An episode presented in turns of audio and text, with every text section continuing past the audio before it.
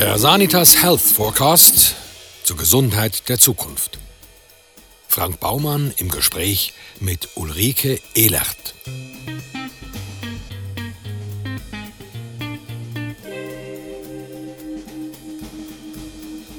Professorin Ulrike Ehlert ist Leiterin der klinischen Psychologie und Psychotherapie am Psychologischen Institut der Universität Zürich. Ihr Forschungsschwerpunkt sind Verhaltensmedizin, Psychobiologie und stressabhängige Erkrankungen. Ehlert wuchs in Bayern auf, lebt mit ihrem Partner am Zürichsee und hat zwei erwachsene Kinder.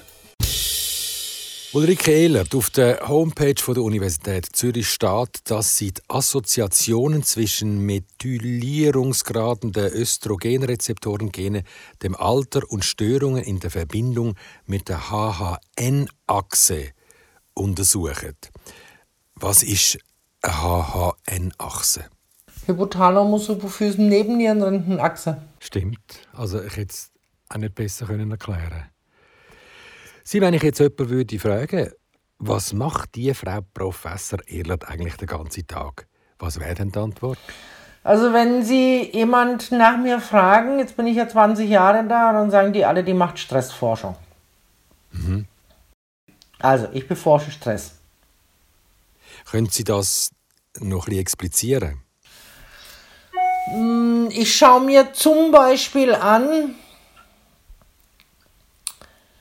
wie Menschen in einer gleichen Situation reagieren. Weil wenn Sie und ich einen Stress haben, der gleich ist, dann ist die Wahrscheinlichkeit ziemlich groß, dass wir unterschiedlich darauf reagieren. Zum einen, weil wir unterschiedliche Vorerfahrungen haben, weil wir unterschiedliche persönliche Voraussetzungen haben, aber auch, weil Sie ein Mann sind und ich eine Frau bin, weil wir beide schon ein bisschen älter sind, wenn wir jetzt noch irgendjemand viel Jüngeren dazu nehmen würden für den gleichen Stress, äh, würden Sie feststellen, diese jüngere Person würde so und so nochmal anders reagieren. Was gibt es denn für verschiedene Arten von Stress? Also welche Formen von Stress unterscheidet sie? Es gibt ganz viele unterschiedliche Arten von Stress. Sie können akuten Stress haben, wie zum Beispiel äh, Herr Baumann sagt zu mir, mm, schnell mal die App da runterladen. Akuter Stress, krieg ich's hin um nicht dem Frauenklischee zu entsprechen. Es gibt chronischen Stress, haben wir jetzt mit der Pandemie. Es kann äh, kritische Lebensereignisse geben. Ähm, es kann sein, dass wir einen Angehörigen über lange Zeit pflegen müssen, weil der chronisch krank ist. Dann ist es ein äh, kritisches Lebensereignis chronischer Natur. Und dann gibt es noch als äh, Spezialfall von Stress das Trauma. Äh, wird immer wieder die Kriegserfahrung angeführt. Also immer dann, wenn eine Lebensbedrohung vermutet wird, mh, mm, dann kann eine Person äh, sehr große Angst, Furcht, Hilflosigkeit, Entsetzen entwickeln und mh, mm, kann langfristige, sehr negative Folgen davon tragen. Sie haben ja 1904 1984 ihr Studium im Diplompsychologie abgeschlossen und gleichzeitig ihre Tochter auf die Welt gebracht. Ist denn die Doppelbelastung jetzt ein spezieller Stressmoment für Sie? Nee, das war noch ähm, relativ easy, ähm, weil ich da sehr jung war und glaube ich mit einer großen Gelassenheit dachte, oh ja, wir machen das jetzt einfach mal. Schwieriger ist es dann geworden, als ich während der Habil mein zweites Kind gekriegt habe. Ähm, und irgendwie Karriere machen sollte, dachte, ich müsste jetzt eine gute Mutter sein, Partnerin sein. Dann kam ich noch auf die Idee, unbedingt ein Haus bauen zu wollen. In der gleichen Zeit, das war Stress, weil es einfach faktisch zu viel war.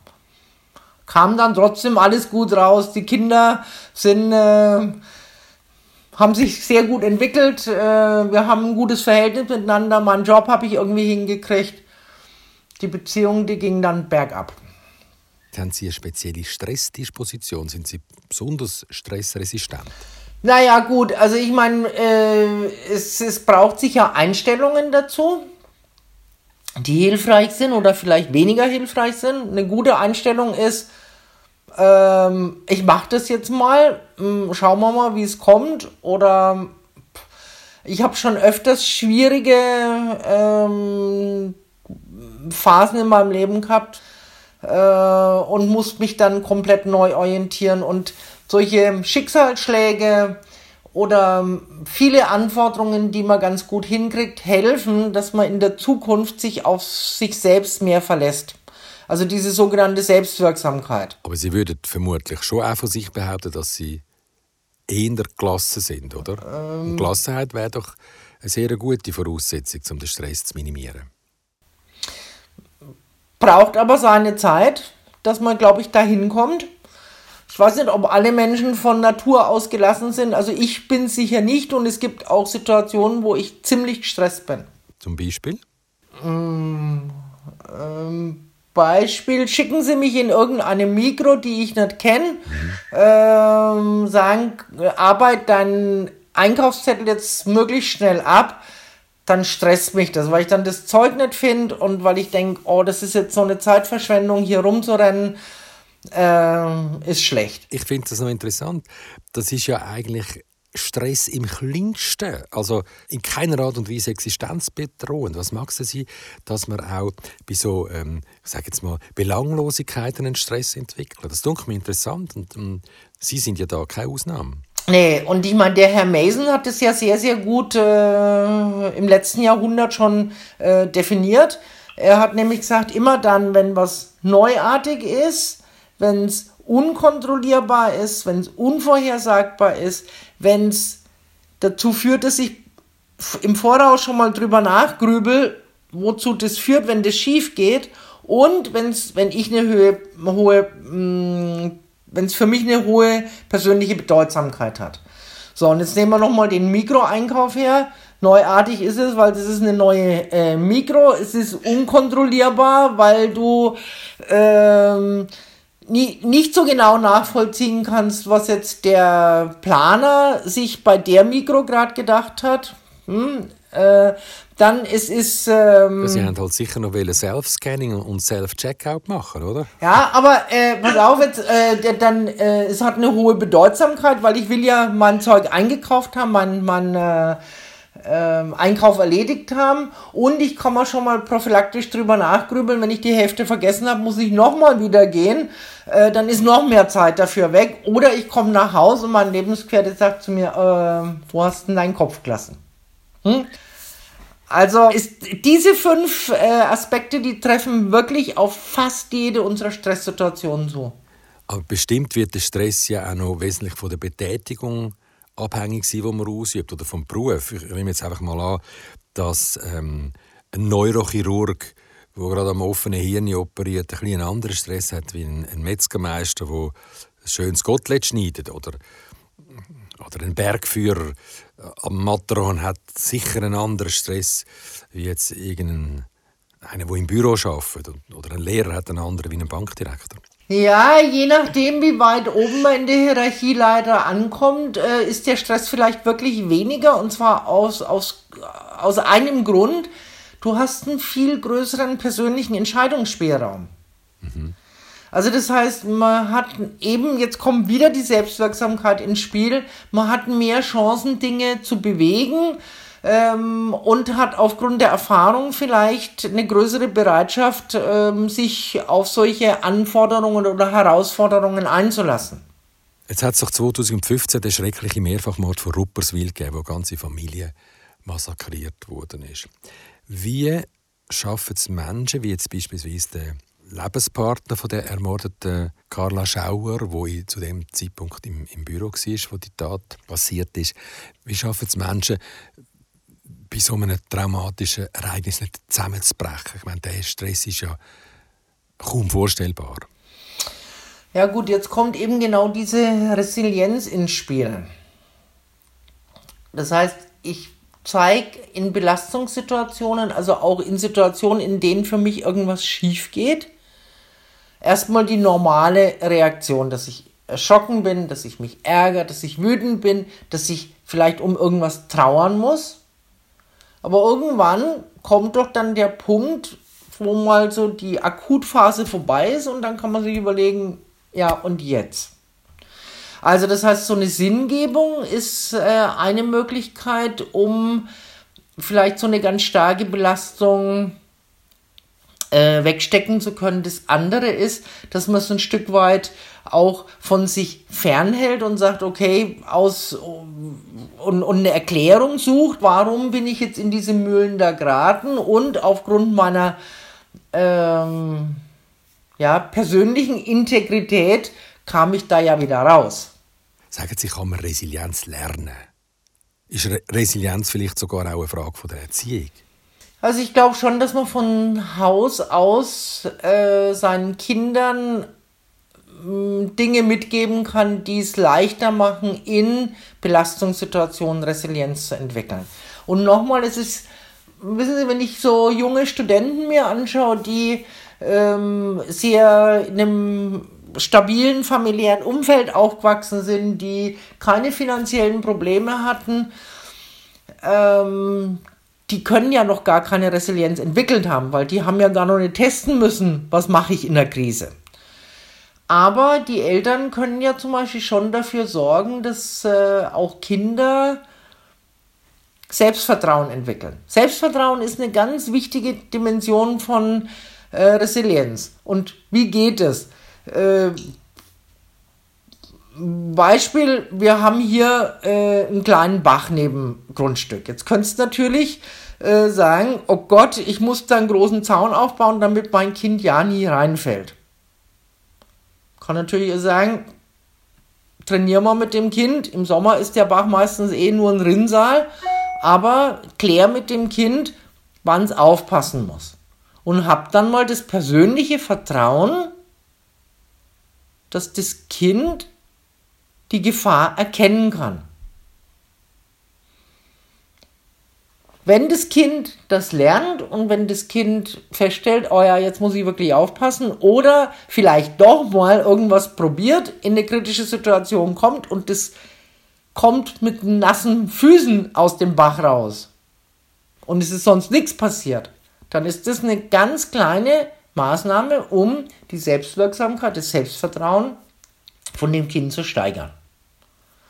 Anderes Beispiel ist, Optimismus wird immer wieder als eine Dimension von Resilienz angeführt. Es gibt viele Studien, in denen nachgewiesen worden ist, dass die Optimisten jetzt nicht die sind, die immer nur die großen tollen Sachen sehen, sondern die Optimisten sind in der Lage, auch die kleinen positiven Sachen zu sehen. Und so eine Strategie, wie man vielleicht Resilienz oder diesen, diesen Baustein von Resilienz trainieren kann beim Optimismus, jeden Tag mal drei positive Sachen sich bewusst machen. Und bei jedem gibt es positive Sachen. Es kann nicht sein, dass ein Tag nur mit Schrecklichkeiten abläuft.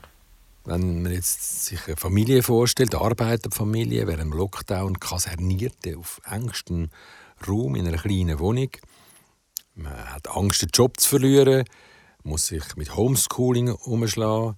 In der Beziehung kriselt es vielleicht sogar noch. Die Nerven liegen blank. Also da denke ich, schon ziemlich schwierig, drei gute Sachen zu sehen. Nee, das stimmt nicht, weil sie können schon äh, äh, auch in einem engen familiären Zusammenleben, in einer kleinen Wohnung, wo es äh, Angst um den Job gibt, äh, dass der Haupternährer vielleicht arbeitslos werden kann, kann es trotzdem so sein, dass man mit dem Kind irgendwas Nettes macht. Was hat mir eine Mitarbeiterin erzählt? Sie hat mit ihren Kindern, um die zu beschäftigen, ähm, Löwenzahnhonig produziert. Ich wusste gar nicht, wie das geht. Da hat sie gesagt, dann haben sie erstmal die Löwenzahnköpfe pflücken können, dann mussten die ganzen gelben Blättchen. Also, die fanden das gut. Das ist was ganz Kleines. Wenn ihnen das Abendessen gelingt, in einer gusseisernen Pfanne nicht alles anklebt, dann ist das was Positives für alle Beteiligten. Genau. Ulrike Kehlner, ich möchte aber noch ein ganz anderes Thema anschneiden. Was sagen Sie denn zur Vermutung, dass gutes Aussehen ein entscheidender Faktor kann sein für eine ausprägtere Resilienz? Ich würde das jetzt nicht so pauschal formulieren, aber es kann schon sein, dass ein gutes Aussehen, und da gibt es viele Studien dazu, hilft, dass man Dinge leichter bekommt oder als kompetenter wahrgenommen wird. Und wenn man kompetenter wahrgenommen wird, dann ist es vielleicht leichter, Problemlösungen zu finden und durchsetzen zu können. Von daher kann da was dran sein. Ich glaube aber, dass es und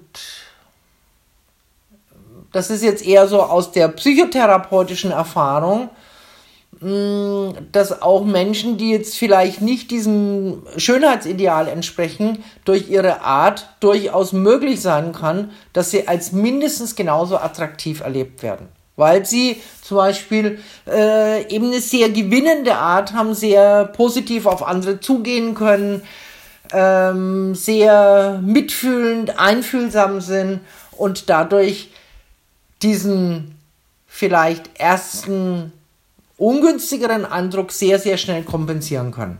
Sie sagen im Sanitas Health Forecast, dass es drei Arten von Stress gibt beim Mann, nämlich Selbstverwirklichung, Reizüberflutung und Forever Young.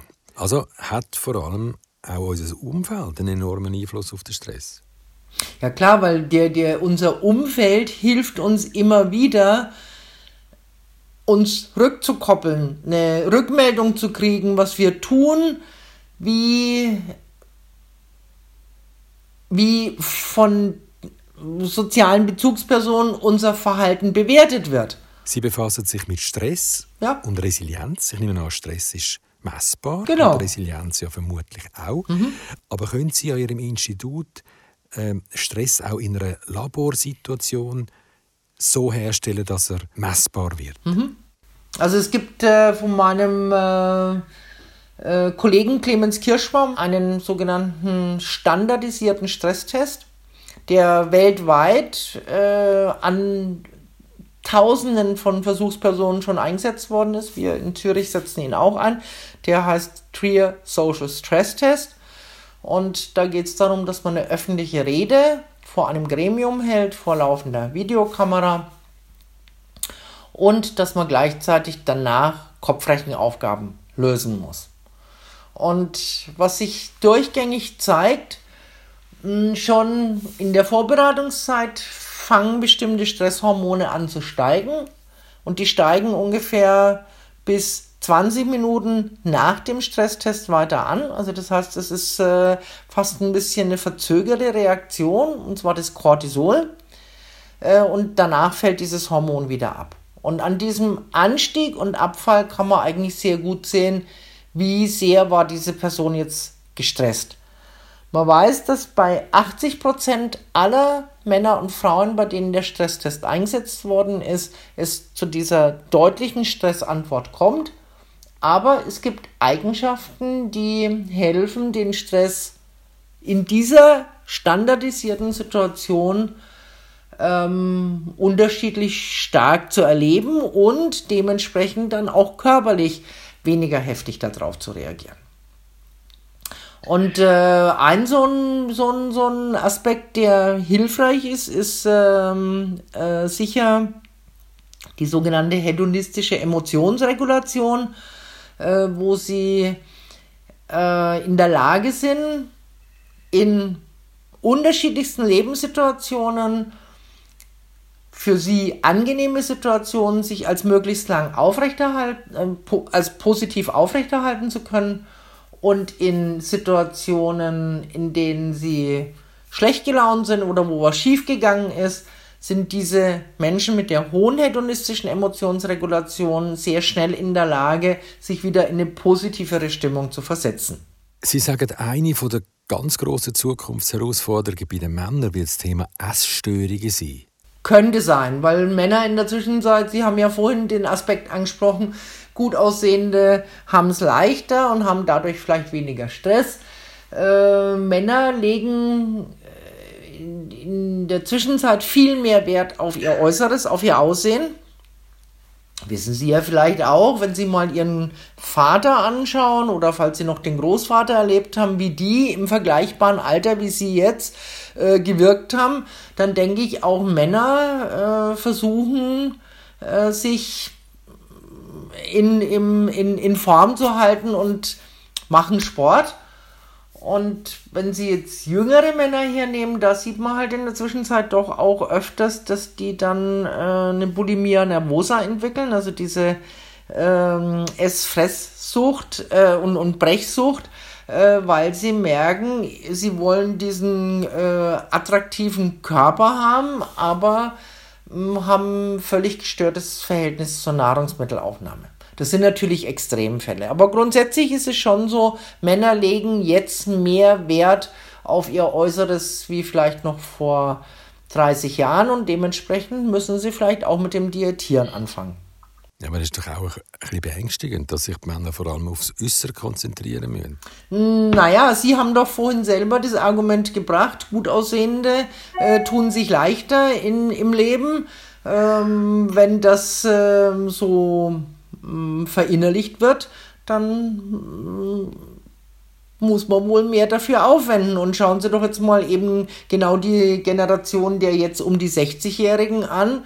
Äh, Babyboomer, äh, Golden Agers und was es da alles äh, an Bezeichnungen gibt, weil die jetzt älter werdenden eine bessere gesundheitliche Versorgung haben, ähm, häufig mehr Geld zur Verfügung haben wie zwei, drei Generationen vorher.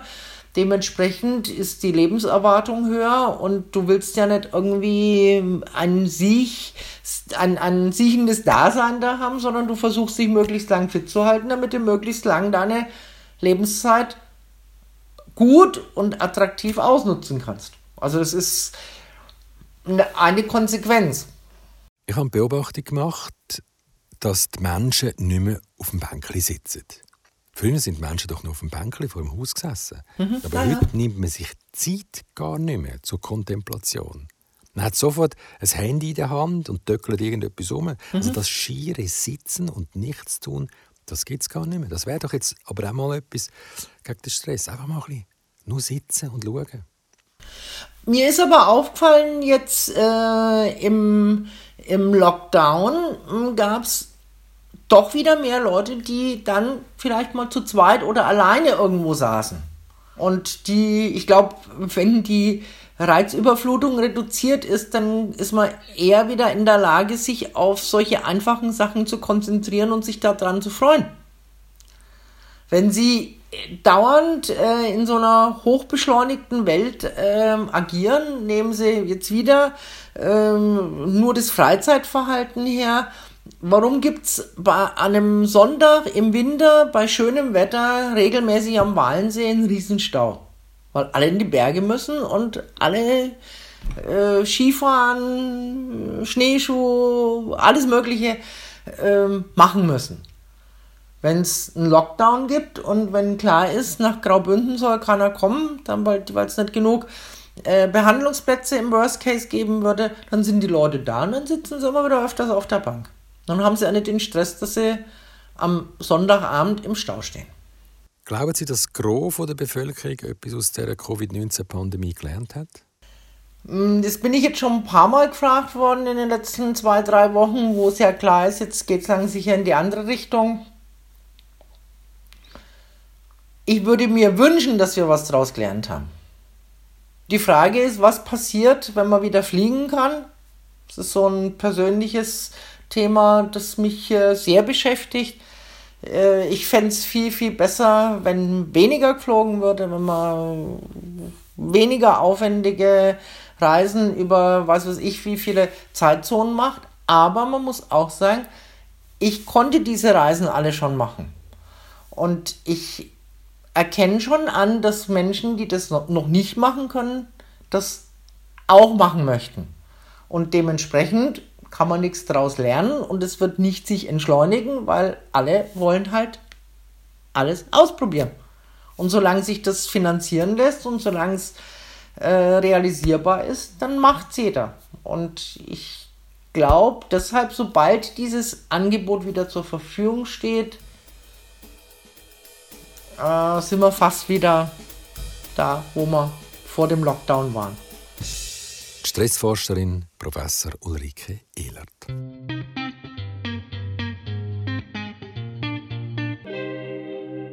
Weitere Einblicke in die Gesundheit der Zukunft finden sich im Bestseller Sanitas Health Forecast.